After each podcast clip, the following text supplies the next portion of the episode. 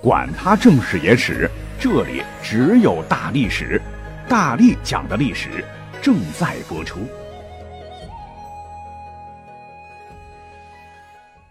大家好，我是大力丸。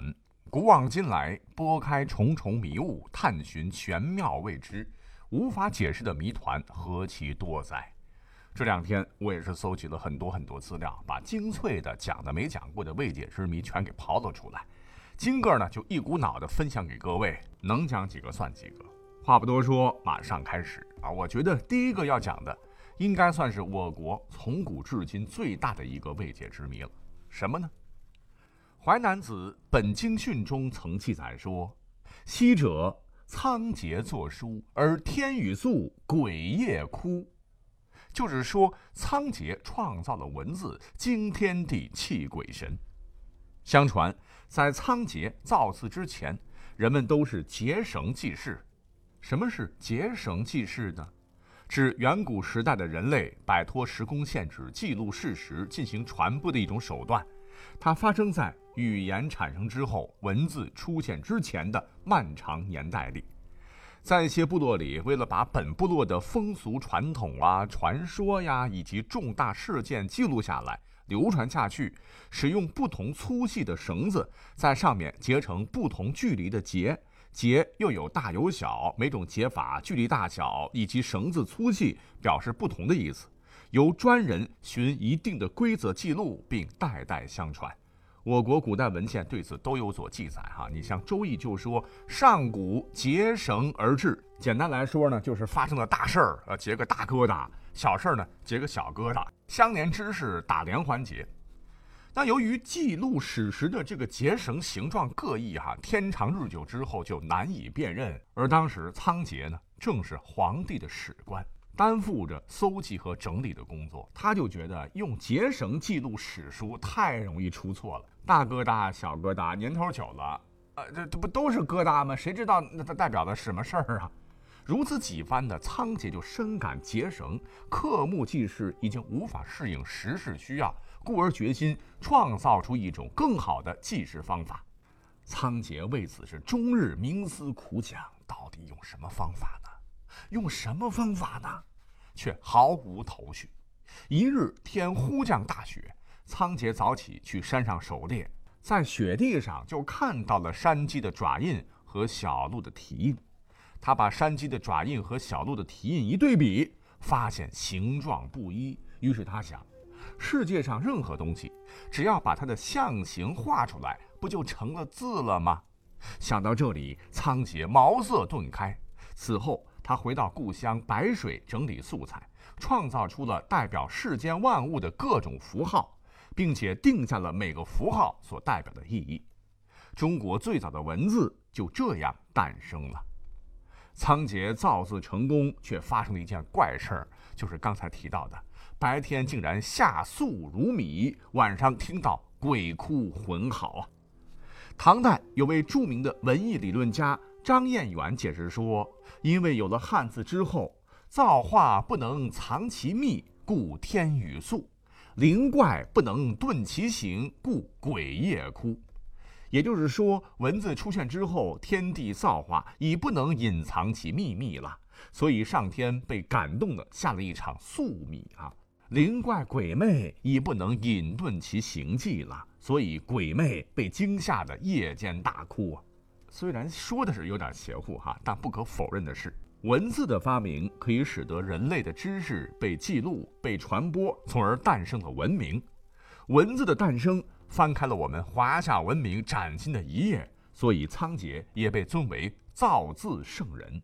要知道，世界历史上有无数的文明兴盛消亡，他们的文字也因文明的消亡成为无人能懂的天书，而唯独只有我们中华文明绵延不绝数千年，让汉字成为持续使用时间最悠久的传奇。将汉字这个中华民族的核心载体深深地刻在了每一个中国人的骨子里。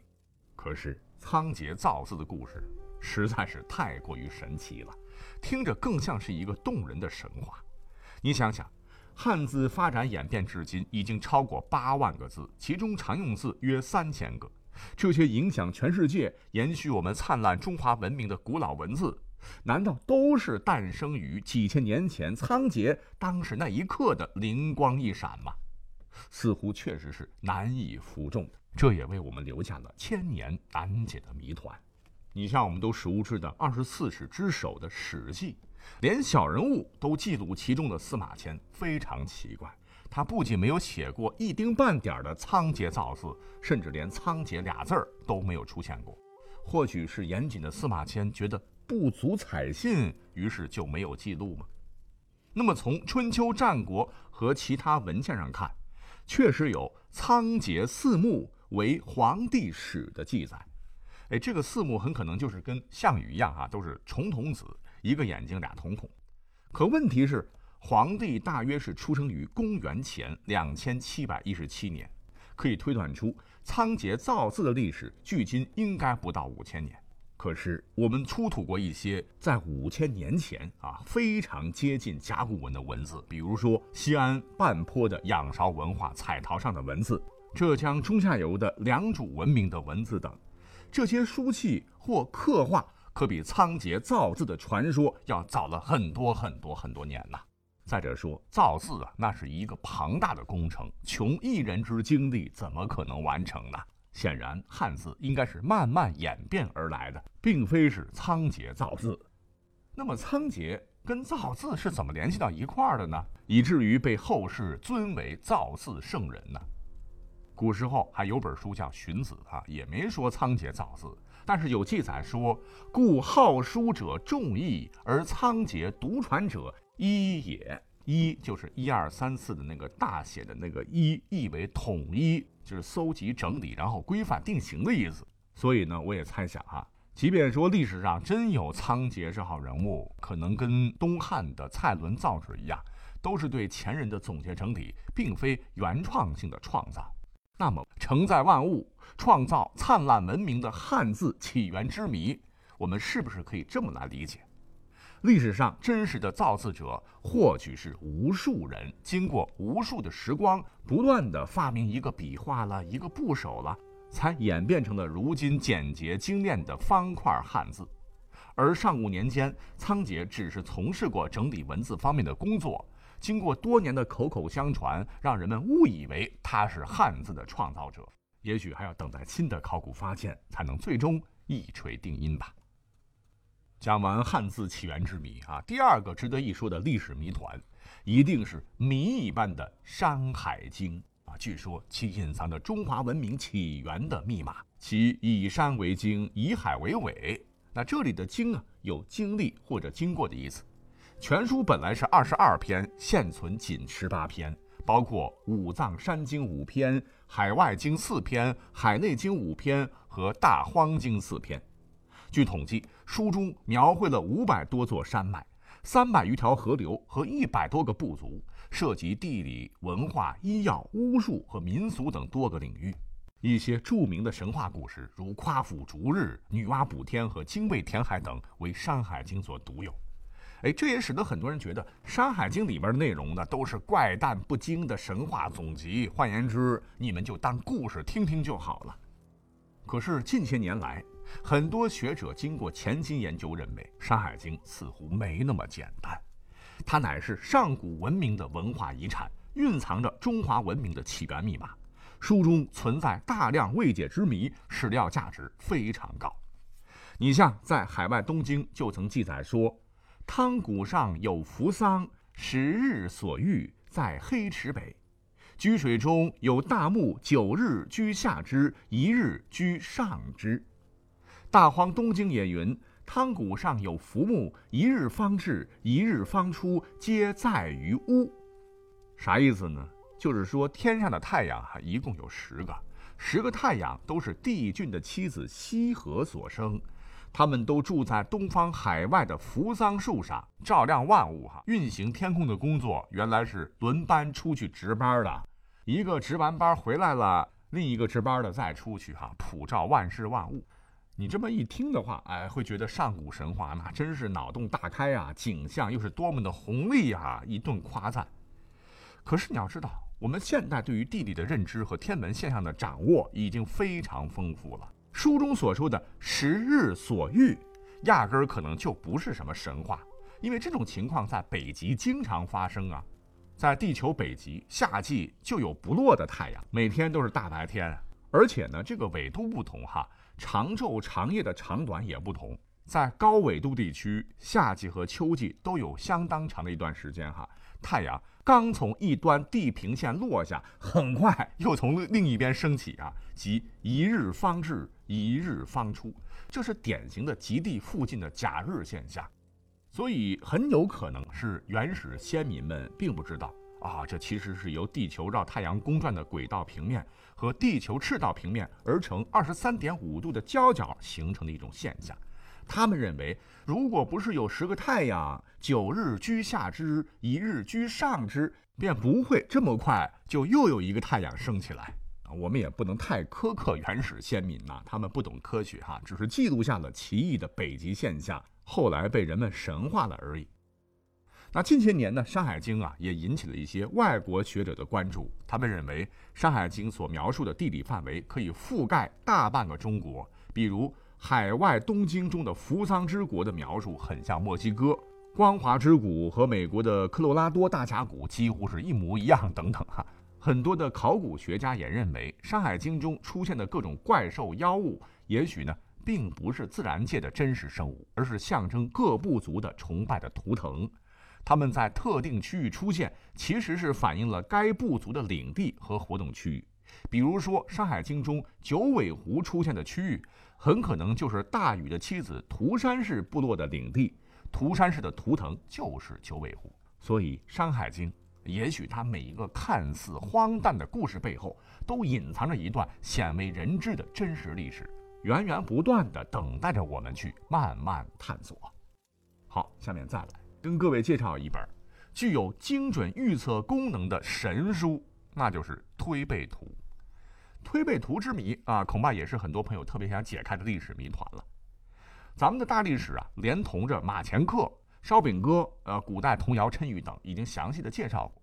那么，《推背图》被誉为中国第一预言奇书。是当年唐太宗李世民为推算大唐国运，下令当时两位著名道士李淳风和袁天罡所著，融合了易学、天文、诗词、谜语、图画为一体。李淳风根据他的方法，当时奋笔疾书啊，一口气竟然推算到了唐朝之后中国两千多年的大命运。而旁边的袁天罡一看着急了，赶紧推他的背说：“兄弟啊，差不多行了。”天机不可泄露，还是回去休息吧。哎，这也是这本书叫《推背图》的原因。那么，袁天罡和李淳风这俩人在历史上是有记载的。